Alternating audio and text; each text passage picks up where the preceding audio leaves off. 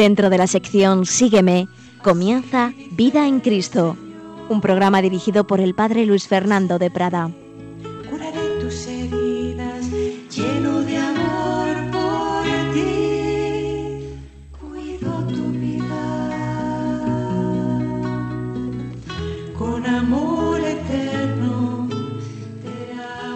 Un cordial saludo, querida familia de Radio María. Estamos aquí un día más con nuestras reflexiones sobre la vida espiritual, sobre la fe llevada a la vida. Hemos ido tocando diversos temas y estamos en un bloque que podríamos llamar psicología y espiritualidad, en tanto en cuanto son temas que en parte tienen un sustrato incluso físico, por supuesto psicológico, pero también una gran componente espiritual. Y habíamos estado hablando de la autoestima y después habíamos comenzado a hablar de la paz, de la paz y de la alegría. Y en este tema estamos básicamente eh, leyendo casi, comentando un poquito, resumiendo un librito, un librito de un jesuita eh, llamado Foch, F-O-C-H, Paz y Alegría, en una edición española que hizo en el año 89 el padre Manuel Iglesias. Es un librito que me temo que no se puede conseguir, yo lo tengo por ahí, y por eso, como creo que vale mucho la pena y veo que hace mucho bien, tanto cuando lo he dejado a algunas personas leerlo, como el otro día cuando hicimos un programa pues eh, diciendo, resumiendo lo que dice este libro, pues hubo varios correos y diversas personas que decían que les había hecho mucho bien, pues vamos a seguir haciendo lo mismo. Vamos sencillamente a ir leyendo de una manera un poquito resumida y añadiendo algunas cosas por otra parte, este librito, paz y alegría, porque qué importante es para nuestra vida a todos los niveles vivirla con paz y vivirla con alegría, síntomas de buen espíritu, una paz y una alegría que a veces perdemos y por ello vamos a poner de nuestra parte eh, todo lo posible para que no sea así. Paz y alegría. Habíamos hablado de la paz con Dios, habíamos hablado de la paz con el prójimo y seguimos en este con este librito un apartado que se titula Condiciones, condiciones para poder mantenernos en la paz, en la calma exterior e interior, en el completo equilibrio de la cabeza y de los nervios. Bueno, yo me permito hacer de vez en cuando algún comentario, este siempre es el ideal, lo del completo, completo equilibrio de la cabeza y de los nervios, pues no siempre será tan fácil, ¿verdad? Se hace lo que se puede en todos los temas, pero lo tenemos que intentar, ese equilibrio necesario para vivir en la libertad de espíritu propia de los hijos de Dios. Y para ello, ¿cuál es la principal condición? Fijaos, esto es muy importante. Poner la voluntad de Dios por encima de todo. Si una persona se conforma con lo que todos tenemos que conformarnos, que es con esa voluntad de Dios, con hacer la voluntad de Dios, realmente esa persona no pierde la paz. Es lo que vemos en los santos. Dicen, bueno, pues será voluntad de Dios y ya está. Si uno en cambio se empeña en determinados objetivos que a veces consigue y a veces no, pues claro, es cuando se pone nervioso, cuando se pone tenso, cuando se deprime si no lo consigue, cuando se pone eufórico si sí, y está con altibajos. Tenemos que vivir para hacer lo que Dios quiera, la voluntad de Dios. Y eso es lo que nos puede dar la mayor serenidad, la mayor paz, la mayor estabilidad. Como sigue diciendo el autor, todo consiste en creer en el amor que Dios nos tiene. Nosotros somos los que hemos creído en el amor de Dios, dirá San Juan en su primera carta. Creemos que Él nos amó primero. Primera Juan 4, 16 y 19. Esto no es tan fácil a veces, ¿eh? Cuando todo nos va bien, sí, sí, que bueno Dios, Dios me ama, pero cuando nos llega la cruz, sobre todo si es una cruz gorda, cuando nos llega un gran sufrimiento, ahí es heroico seguir creyendo que Dios es bueno cuando hace poco entrevistábamos ese matrimonio, Luis Rivas y Ana Cheliz, que han perdido a su hijo de 20 años tras un cáncer terrible de 5 años, un cáncer de huesos que luego se extendió por todo el cuerpo. Me impresionaba oírle decir al padre que en esos momentos duros de la enfermedad, sobre todo él le pedía esto al Señor, no, no perder esa fe en que tú eres bueno, Señor, que tú no dejas de ser bueno porque lo estemos pasando mal. Aquí hay un misterio, pero ese misterio no debe hacernos dudar de tu amor. El Señor nos ama siempre, el Señor no esperó nuestra respuesta para empezar a amarnos. El Señor nos asiste, no permite nada que no haya de revertir en nuestro bien, en nuestro mayor bien. Si de verdad creyéramos en su amor, nos veríamos curados de nuestras inquietudes, de nuestras dudas. Seríamos capaces de hacer todo y de soportar todo con provecho espiritual nuestro. Como le dijo, dijo el Señor, en, aparece en el Evangelio de San Marcos 9:22, todo es posible al que cree. Así pues, la primera condición para esa paz profunda es ese ahí poner la voluntad de Dios por encima de todo y creer en el amor que Dios nos tiene. En segundo lugar, es muy importante la mansedumbre y la humildad. Dulzura, mansedumbre, humildad, cualidades que aprendemos en la escuela del corazón de Jesús. Aprended de mí, que soy manso y humilde de corazón, nos dice Jesús en Mateo 11, 29.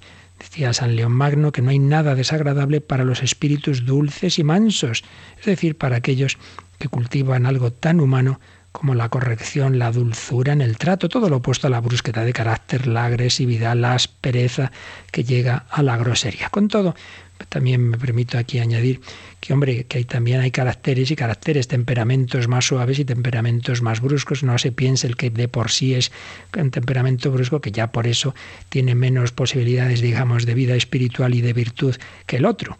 Aquí algún día hablaremos de, ese tema, pero indudablemente tenemos que pedírselo al Señor, aunque a unos les cueste más que a otros, pero pedir siempre esa mansedumbre, esa humildad, tener claro que Jesús ha querido reinar sin imponerse por la fuerza, sin aplastar, y que en un mundo violento y de pecado, envuelto en la malicia del corazón, alejado de Dios, Jesús nos dice, aprended de mí, que soy manso y humilde de corazón, sed como yo, tened un corazón como el mío, un corazón que va asimilando cada vez más el espíritu de las bienaventuranzas, un corazón que no hace la guerra más que a los enemigos de nuestra paz interior, nuestros propios enemigos interiores, un corazón que quiere vivir en la verdad y para la caridad, un corazón que sabe ser previsor y regular nuestro tiempo, de forma que las ocupaciones diarias se sucedan una después de otra, no pretender hacer todo a la vez, ahí ya nos empezamos a poner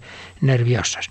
Un corazón que sabe conservar el recogimiento sin vivir a la caza de las superficialidades de noticias, de distracciones que nos dispersan y que no nos dejan ser dueños de nosotros mismos poniendo por encima de todo la voluntad de Dios y aprendiendo en la escuela del corazón de Cristo, es como lograremos vivir serenamente, no afanados ni precipitados, no intentaremos hacer algo sobre nuestras fuerzas físicas, psicológicas o espirituales. ¿Por qué nos agotamos? ¿Por qué nos cansamos tantas veces? Porque pretendemos hacer más de lo que realmente podemos. Hay que ser humildes y aceptar nuestros límites físicos. Yo no tengo la salud de un chico de 14 años.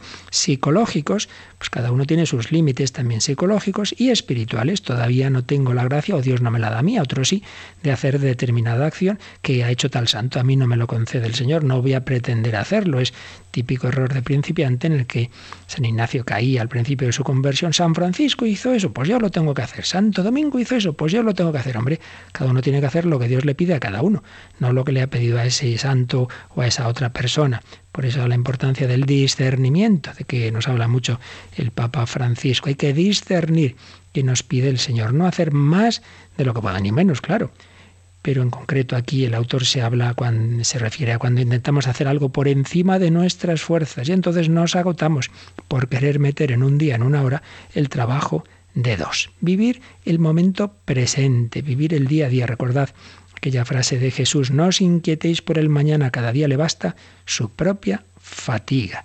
Mateo 6:34. San Ignacio, un hombre de acción, muy prudente, pues indicaban las constituciones de la Compañía de Jesús que no conviene cargar de tanto trabajo corporal que se ahogue el espíritu y reciba daño el cuerpo. A veces uno coge tanto trabajo que es que, por un lado, el, espíritu se ahoga, ya no puede hacer oración, está, está machacado, que no, no es capaz de, de, llevar una vida interior, pero por otro lado, el propio cuerpo pues se daña no en el sentido lógico de todo el que se sacrifica por los demás, sino en un sentido ya incluso dañino espiritualmente, ¿no?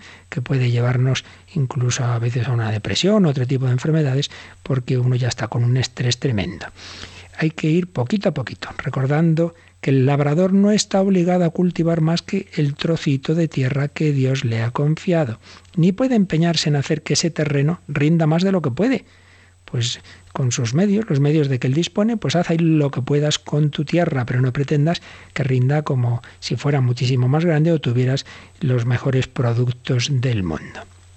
Prudencia, pues, al coger las ocupaciones y el mismo camino hacia la perfección, que es, por supuesto, la clave, pero debemos tomarlo con un ritmo constante, pero pacífico, sin angustias, sin perfeccionismos. Una cosa es deseo de perfección en el sentido de santidad, de amor de Dios, de agradar al Señor todo lo posible, y otra cosa es el perfeccionismo de estar constantemente, que no me equivoque, que no meta la pata, que no me enfade, que no.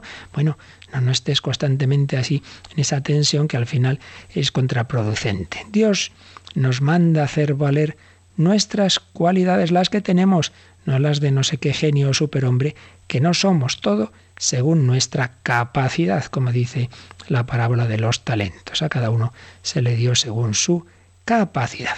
Algunas frases, algunas citas del Antiguo Testamento, en primer lugar, nos recoge este librito Paz y Alegría que estamos resumiendo. Muchas muy bellas en el profeta Isaías, el Señor es un Dios eterno, no se cansa, no se fatiga, es insondable su inteligencia, da fuerza al cansado, acrecienta el vigor del inválido. Se cansan los muchachos, se fatigan, los jóvenes tropiezan y vacilan, pero los que esperan en el Señor renuevan sus fuerzas, echan alas como las águilas, corren sin cansarse, marchan sin fatigarse. Está en Isaías 40. Y en Isaías 41, no temas que yo estoy contigo, no te angusties que yo soy tu Dios, te fortalezco, te auxilio, te sostengo con mi diestra victoriosa. Más adelante, no temas, gusanito de Jacob, oruga de Israel, yo mismo te auxilio, tu redentor es el santo de Israel. No diréis que no son expresiones tiernas de nuestro Dios, ya en el Antiguo Testamento, que a veces pensamos que ahí solo aparece el Dios del temor, no es verdad. Y también en Isaías 43, no temas, no temas, que estoy contigo, que el Santo de Israel es tu Salvador, eres de gran precio a mis ojos, eres valioso y yo te amo. Y no digamos Isaías 49, 15, una de las frases más tiernas de toda la escritura. ¿Puede acaso una madre olvidarse de su criatura? ¿Dejar de querer al hijo de sus entrañas?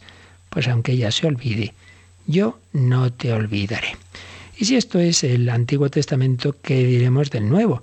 Pues todo ese sermón del monte de Jesús en Mateo 6, no os preocupéis de qué vais a comer o qué vais a beber, ni qué os vais a poner, fijaos en los pájaros del cielo que ni siembran, ni siegan, ni recogen en graneros, pero vuestro Padre Celestial los alimenta.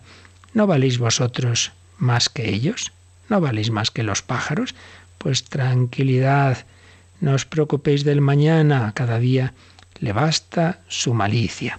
Y en Mateo 11, 28, que antes también recordábamos, venid a mí, todos los que estáis fatigados y sobrecargados, que yo os aliviaré, tomad mi yugo sobre vosotros y aprended de mí, que soy manso y humilde de corazón, y hallaréis descanso, para vuestra alma, pues mi yugo es llevadero y mi carga ligera. Sin embargo, muchas veces nos falla la fe, nos falla la confianza, como los apóstoles cuando iban en la barca y se levantó la tormenta y de repente ven a Jesús caminar sobre el agua, se ponen a gritar por, por el miedo y entonces Jesús les habló enseguida, ánimo, no tengáis miedo, que soy yo.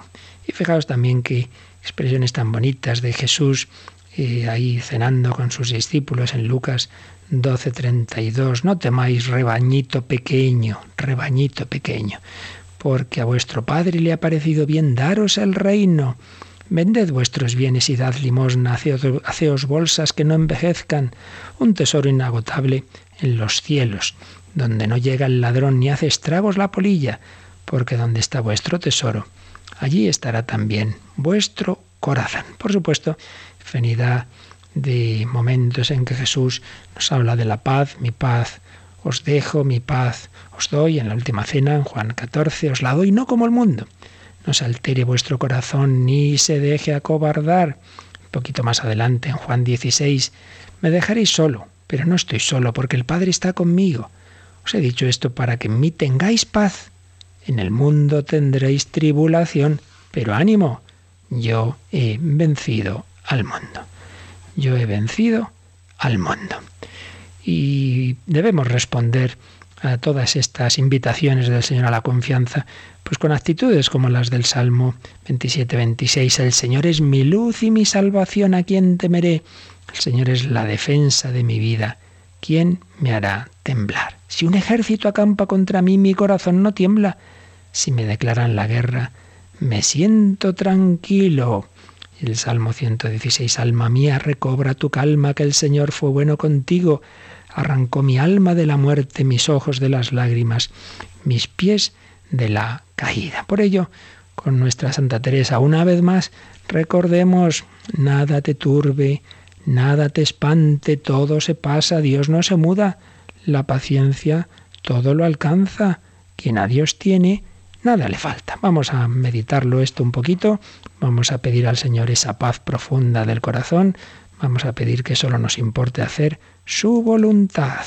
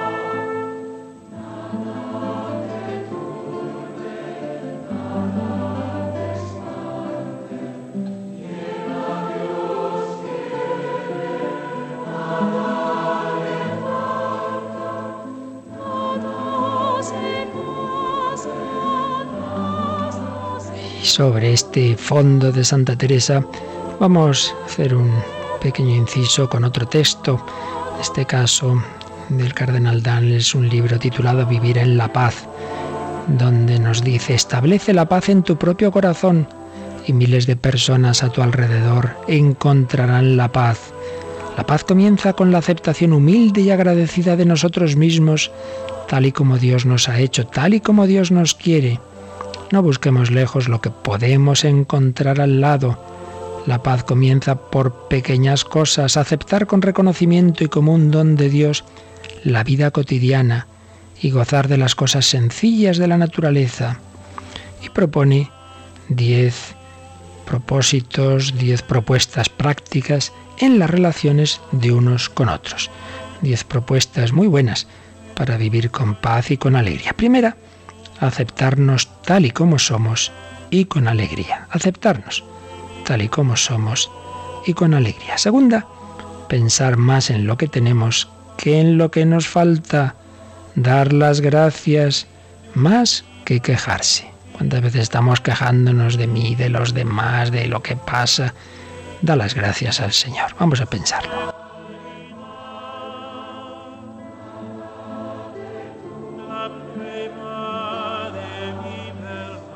Tercera propuesta, aceptar a los demás tal y como son, comenzando por las personas más próximas, nuestro esposo, padres, hermanos y hermanas, vecinos, nuestra familia entera, miembros de la comunidad, aceptar a los demás tal y como son. Cuarta, hablar bien de los demás y hacerlo en voz bien alta.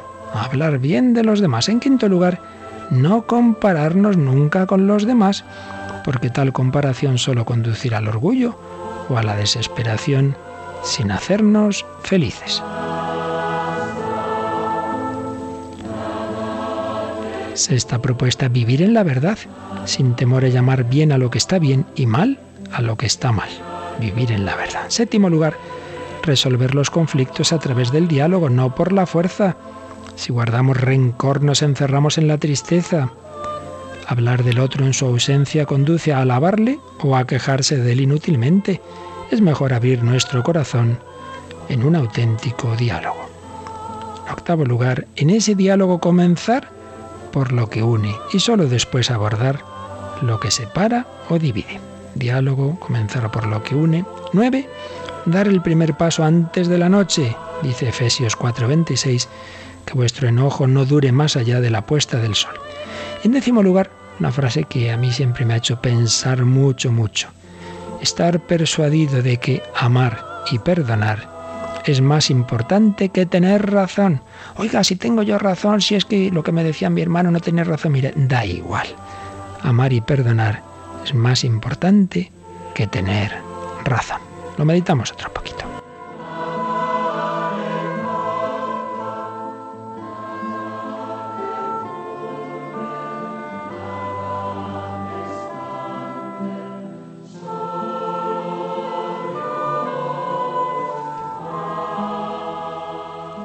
Solo Dios basta, decía San Francisco de Sales. El que no pertenece más que a Dios, no busca más que a Dios. Y puesto que no pertenece menos a Dios en la tribulación que en la prosperidad, permanece en paz en medio de la adversidad. Aquí está la clave de esa serenidad, de no dejarnos llevar de esos cambios de humor. Si yo lo que quiero es pertenecer a Dios, en los momentos buenos y en los malos, pues es lo mismo. También aconsejaba San Francisco de Sales a almas dirigidas suyas, vivan solamente según el Espíritu, quédese tranquilamente en paz y esté seguro de que Dios le ayudará. También decía, tenga cuidado de hacer todo despacio, despacio.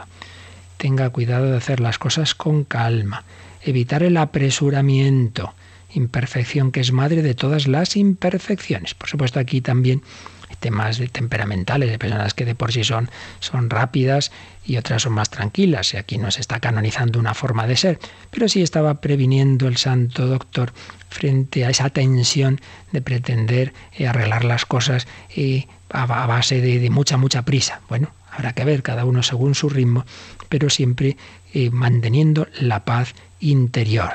Decía también, prepare su alma desde la mañana para la tranquilidad. Durante el día, procure recordar la tranquilidad con frecuencia y recobrarla. Procure colocar su espíritu en una atmósfera de suavidad.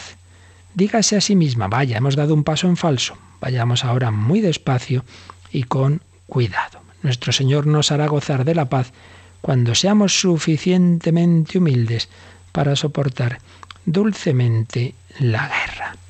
Nunca poseeremos la perfecta dulzura y la caridad completa si no la ejercitamos en las cosas que nos repugnan, nos fastidian, nos disgustan. La verdadera paz no consiste en no encontrar dificultades, sino en superarlas. Esto también es muy provechoso. No pretendamos, yo, yo, tendría paz, claro, si no tuviera estos líos, estos problemas, estas dificultades, toma, vaya solución. La cuestión no está en no tener dificultades, sino en saber superarlas, en no perder la paz en ellas. Claro, yo confiaría mucho en Dios y todo me fuera bien. La, gracia está en confiar en Dios en medio de la tormenta y amar al prójimo cuando este es antipático. El otro no tiene ningún misterio, ¿verdad?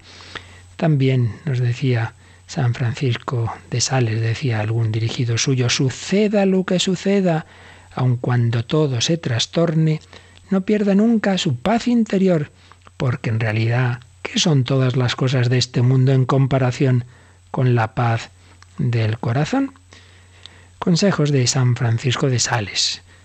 Un, un siglo antes, San Ignacio de Loyola, o más de un siglo, decía, cuando se pierde alguna cosa temporal por amor de Dios y por conservar la paz con el prójimo, Dios nuestro Señor lo recompensa abundantemente por otra parte. Así pues, no ponernos nerviosos por perder las cosas materiales. Y ya creo que alguna vez hemos recordado esa manera que tenía San Ignacio de actuar que recoge su primer biógrafo, el padre Rivadeneira, de que confiaba en Dios como si todo, todo dependiera solo de Dios.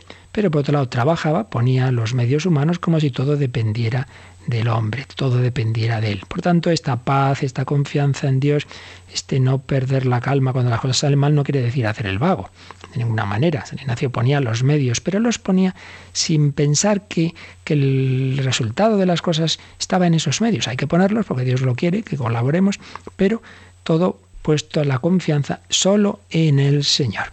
Y otra gran santa, más o menos también un poquito posterior a San Ignacio, de esos grandes siglos de la espiritualidad católica, Santa Teresa, decía, paz, paz, hermanas mías, dijo el Señor y amonestó a sus apóstoles tantas veces, pues creedme que si no la tenemos y procuramos en nuestra casa, no la hallaremos con los extraños. Si hablamos mucho de la paz hacia afuera, de la paz en el mundo, y no tenemos paz primero interior y luego con los cercanos, pues ya me dirás tú. También decía la gran doctora, donde hay humildad de veras, aunque nunca dé Dios regalos, dará paz.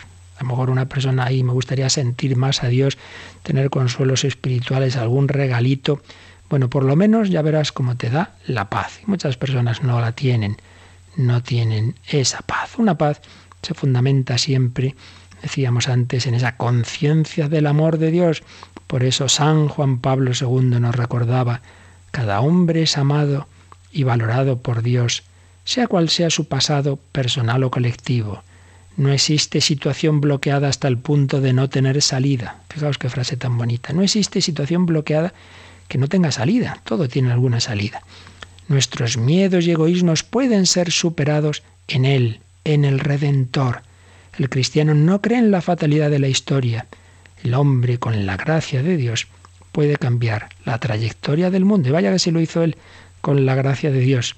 El Papa que cambió el mundo, se titula alguno de los documentales que se hizo sobre el gran santo padre Juan Pablo II. Por tanto, Pidamos esa paz que se arraiga en hacer lo que Dios quiera, lo que Dios quiera, cuando Dios quiera, como Dios quiera, aquí y ahora. Y nada de lo que hagamos así perecerá. Todo lo que hagamos así tendrá un valor de eternidad que ya aquí y ahora queda anotado, por así decir, en el corazón de Dios, en el libro de la vida. Si no buscamos nada más que a Dios, desde el momento en que encontramos su voluntad, su presencia, ¿qué razón puede haber para que no permanezcamos siempre en paz? Si no ponemos toda nuestra ambición, toda nuestra felicidad, no en hacer esto o aquello, no en que me salga esto o lo otro, sino en hacer lo que Dios quiere en el momento presente, seremos siempre felices, haremos siempre lo que agrada a Dios y lo que nos agrada a nosotros, puesto que yo solo quiero hacer lo que le agrada a Dios. Esta es la fórmula real de una auténtica paz y alegría profunda. Y si no vemos nada más que la voluntad actual de Dios sobre nosotros, si no deseamos nada más, terminaremos lo que comenzamos con el mismo agrado y con la misma felicidad. Termina este capitulito de este librito Paz y Alegría diciendo que se agiten, que se afanen, que se preocupen de comenzar esto o aquello, estas personas cuyos trabajos no valen ante Dios, no tienen porvenir, están destinados a perecer, pues están hechos fuera de su voluntad. Pero nosotros, si queremos hacerlo todo en su presencia amorosa, tenemos derecho y obligación de vivir en paz y tranquilos. Nada de lo que hemos hecho y hacemos pasa. Todo vale. Todo permanece. Todo está seguro en la caja fuerte de nuestro Rey, es decir, en el corazón agradecido de Jesucristo. Mucha paz, mucha confianza. Señor, dame la paz. Señor, danos tu auténtica paz. Seguimos pidiendo al Señor esa paz que no es solo ausencia de guerra, sino que brota de esa unión íntima con Él.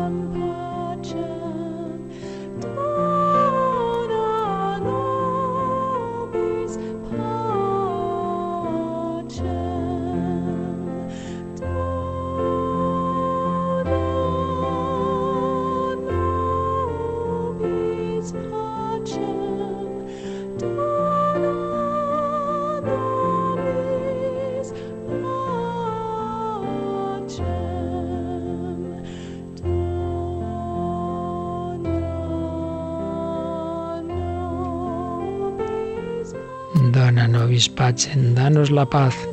Sobre este fondo leemos unas palabras de otro jesuita, el padre Taylor de Sarden.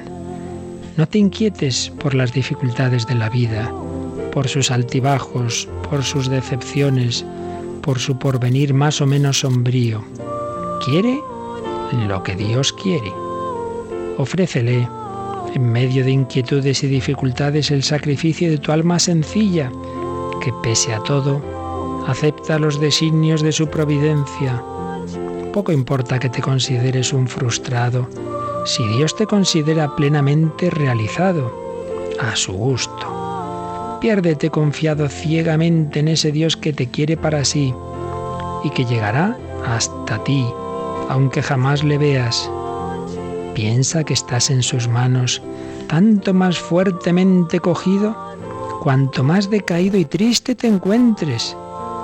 Vive feliz, te lo suplico. Vive en paz, que nada te altere que nada sea capaz de quitarte tu paz, ni la fatiga psíquica, ni tus fallos morales. Haz que brote y conserva siempre sobre tu rostro una dulce sonrisa, reflejo de la que el Señor continuamente te dirige. Y en el fondo de tu alma coloca antes que nada como fuente de energía y criterio de verdad todo aquello que te llene de la paz de Dios. Recuerda, cuanto te reprima, e inquiete es falso, te lo aseguro, en nombre de las leyes de la vida y de las promesas de Dios. Por eso, cuando te sientas apesadumbrado y triste, adora y confía. Repetimos alguna de estas bellas frases. Vive feliz, te lo suplico que nada te altere, piensa que estás en sus manos tanto más fuertemente cogido, cuanto más decaído y triste te encuentres. Que nada sea capaz de quitarte tu paz, ni tu fatiga, ni tus fallos morales. Conserva siempre una dulce sonrisa, reflejo de la que el Señor te dirige. Y recuerda, cuanto te inquiete es falso.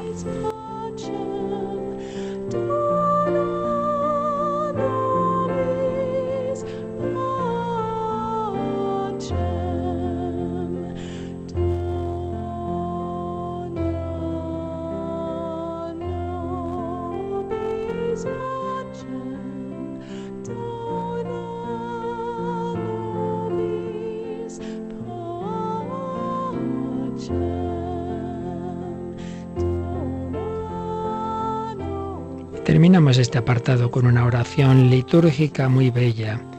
Dios Todopoderoso y Eterno, que con amor generoso desbordas los méritos y deseos de los que te suplican, derrama sobre nosotros tu misericordia, para que libres nuestra conciencia de toda inquietud y nos concedas aun aquello que no nos atrevemos a pedir.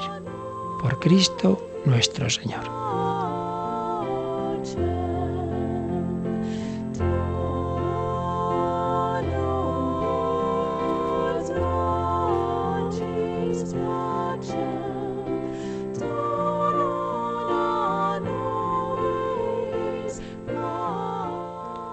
Danos, Señor, la paz, la paz y la alegría, paz y alegría. Estamos basándonos fundamentalmente en este librito del padre Gabriel Foch, la paz y la alegría. Vamos con esa segunda parte totalmente unida, por supuesto, a la primera, la alegría, que comienza dirigiéndose al Verbo eterno, al Hijo de Dios, a Jesús, Verbo de Dios, esplendor del Padre, anhelado huésped de nuestras almas, Jesús, gozo santo del corazón que te es fiel, delicia de los ángeles y de todos los santos, Cordero de Dios, que quitas los pecados del mundo. Te lo pedimos a ti, que en tu vida mortal te estremecías de gozo bajo la acción del Espíritu Santo. Danos, junto con tu paz, la alegría del cielo, la alegría continua ese festín perpetuo que tiene el corazón contento, como dice el libro de los Proverbios, la alegría que nos prometiste y que nadie podrá arrebatarnos. Juan 16, 22. Pedimos a Jesús la alegría del cielo, la alegría de la eternidad, la que tendremos en la eternidad feliz con Dios por su misericordia. Nuestra alma es inmortal y si estamos en gracia y ahora estamos en esa gracia de Dios, ya poseemos ahora en sustancia lo que en el cielo será la esencia de nuestra alegría. No nos olvidemos que la gracia es la gloria aquí en el exilio, así como la gloria es la gracia consumada. Y esta alegría del cielo en la tierra puede aumentar al aumentar nuestra unión con Dios, al encontrar, al aumentar nuestros méritos. Decía Sor Isabel de la Trinidad, he encontrado el cielo sobre la tierra porque el cielo es Dios y Dios está en mi alma. El cielo en la tierra porque el cielo es Dios y Dios está en mi alma. Seguimos pidiendo a Jesús, Señor, pon tu Espíritu Santo Creador y vivificador, infúndelo en nosotros, crea en nosotros, derrama y haz que domine en nuestro corazón, en todo nuestro ser. Y vamos a pedir al Señor con este autor una serie de sentimientos, no en un sentido de emotivismo superficial, sino en un sentido de afectos hondos, profundos, un sentimiento profundo de bienestar espiritual, ese agrado interior que se experimenta al conocer la verdad y vivir en la verdad, en el deber, en el orden, en el cumplimiento de la voluntad de Dios, en la caridad con el prójimo hasta el agotamiento de las propias fuerzas, esa felicitación enhorabuena que tú haces sentir en el corazón de cuando en cuando al que te es fiel. Pedimos también un sentimiento profundo de liberalidad y anchura de corazón, de esponjamiento interior el que experimentaba el salmista cuando decía al Señor, has puesto mis pies en un camino ancho, o cuando hacía esta promesa, correré por el camino de tus mandatos, cuando me ensanches el corazón.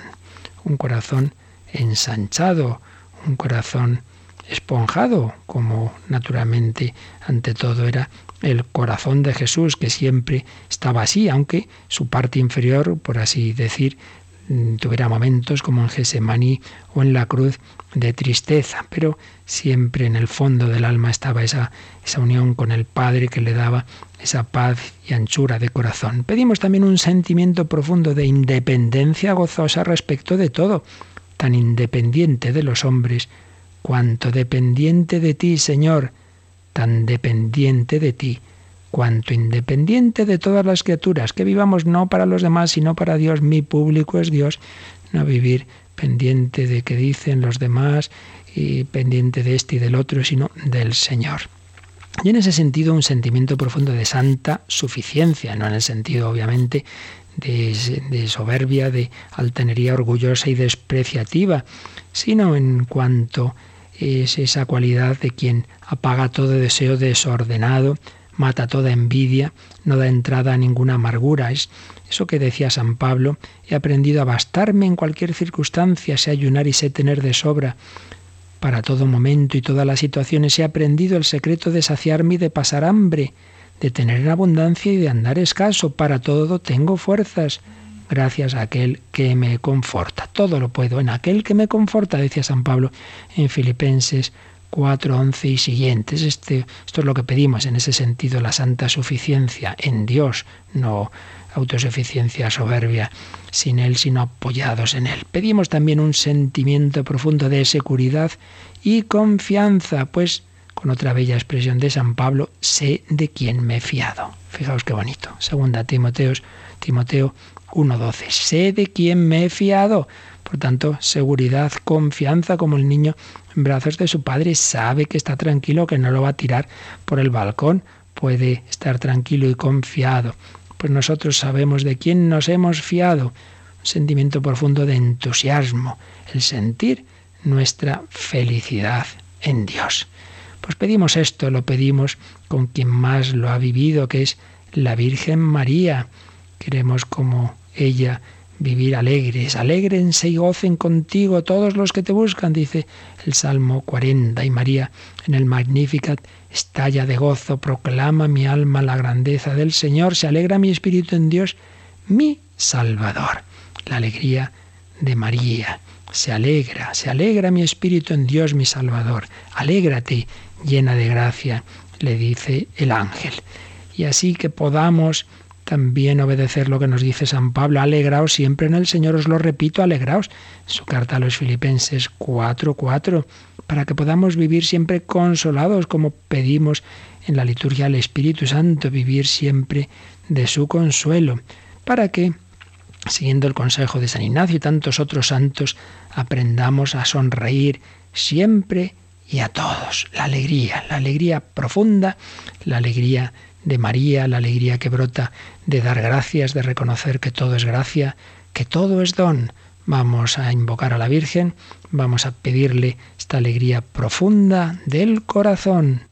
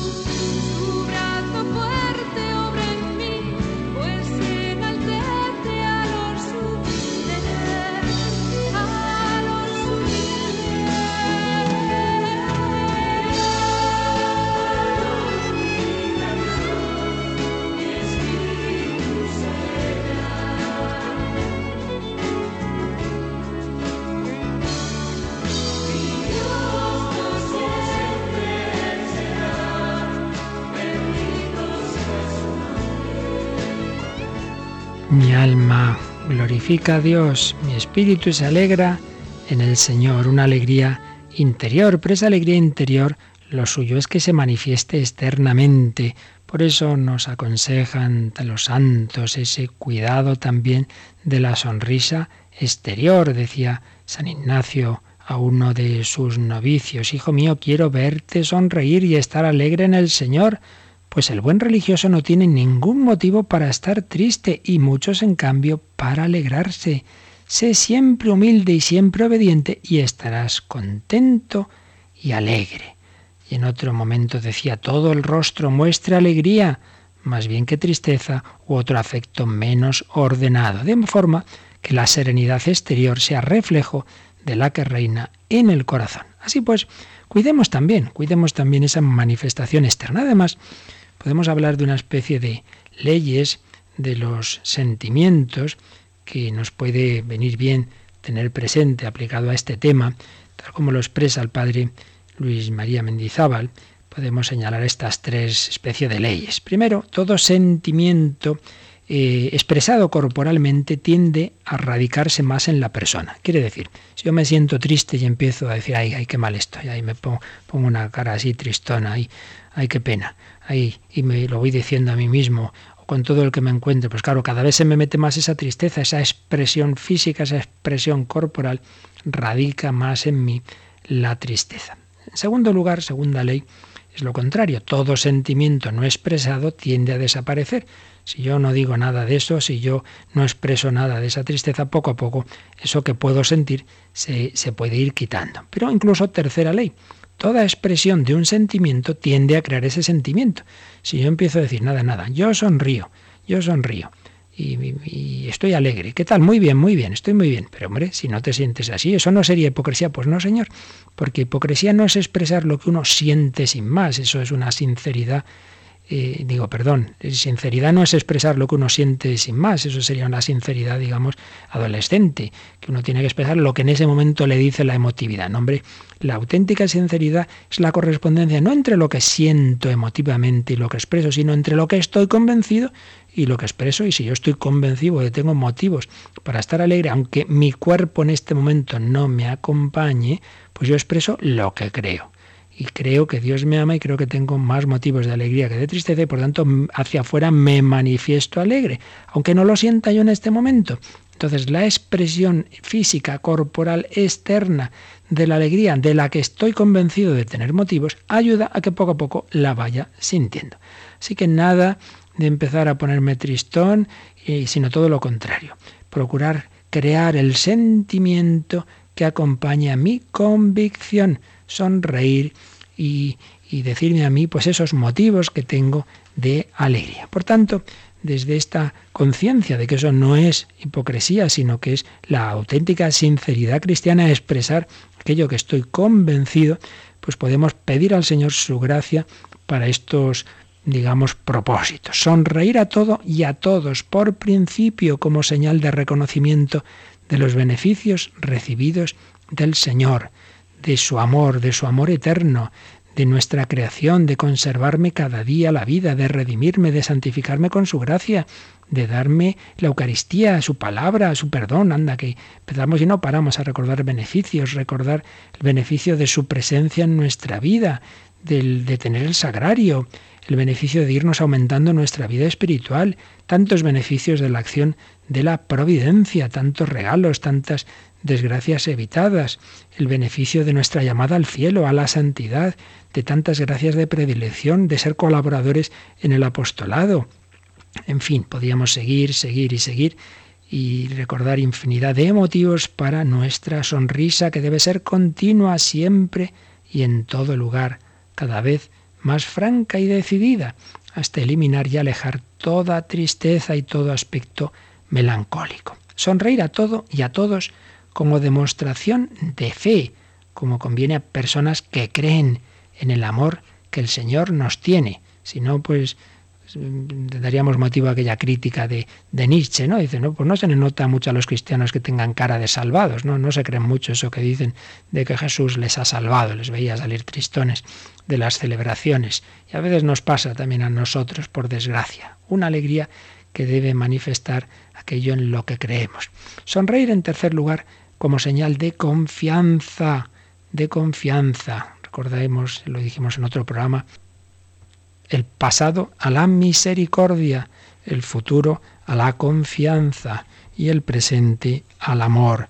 El pasado, todo lo malo está perdonado, confianza en que nuestros pecados no solo han sido perdonados, sino borrados, destruidos, y que Dios sacará bien del mal, oh feliz culpa, y dice el salmista, me estuvo bien el sufrir, así aprendí tus mandamientos, progresos gracias al mal cometido. Confianza por el pasado, confianza por el presente, la confianza de que para los que aman a Dios todo coopera al bien, dice San Pablo. Confianza en la palabra de Jesús que no nos llama siervos sino amigos y que nos dice, como a Pedro, hombre de poca fe, porque has dudado.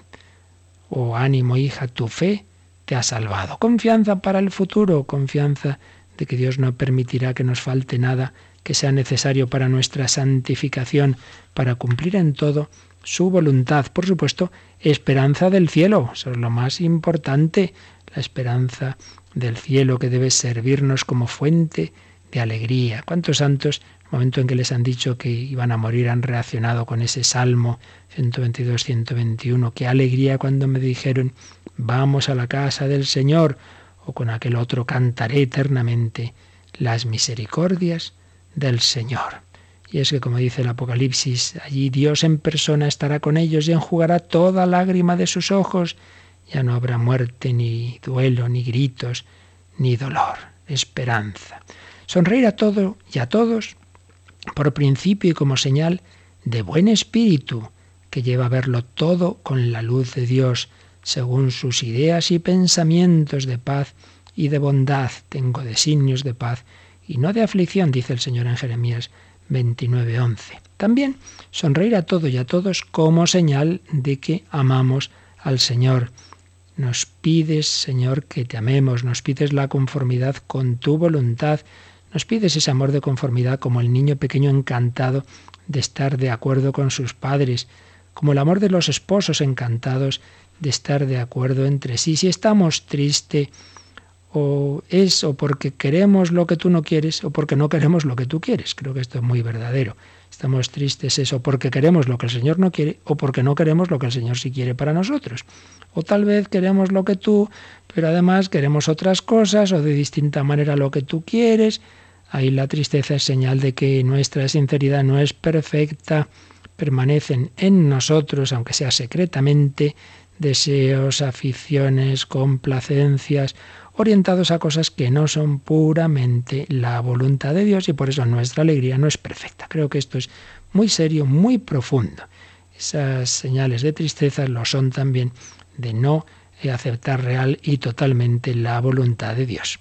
Si te amáramos de verdad, Señor, pensaríamos, Dios es tan feliz con una alegría inalterable y yo formo parte de esa alegría infinita.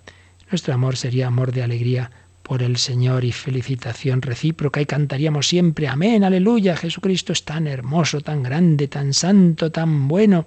Es todo nuestro, lo amamos con amor de complacencia, de santo orgullo, amor de adoración. Alegraos justos y gozad con el Señor, aclamadlo los de corazón sincero, como nos invitaba el salmista. Sonreír a todo y a todos movidos por el celo santo de Dios, por su amor y su consuelo, por reparar tantos desvíos, por darle gusto. Recordemos que dice San Pablo en 2 Corintios 9, 7, Dios ama al que da con alegría. Dios ama al que da con alegría. Bueno, pues seguiremos, seguiremos, se nos ha ido ya el tiempo, pero creo que son consideraciones pinceladas que alguna seguro que nos puede ayudar a cada uno según nuestra situación, en mayor o menor medida, a vivir así, en paz y en alegría. Pues es un don que le pedimos al Señor, es un don que nos ayudará a vivir realmente nuestra vida espiritual en conformidad con nuestra fe. Seguiremos profundizando en estas bellas realidades de nuestra vida espiritual.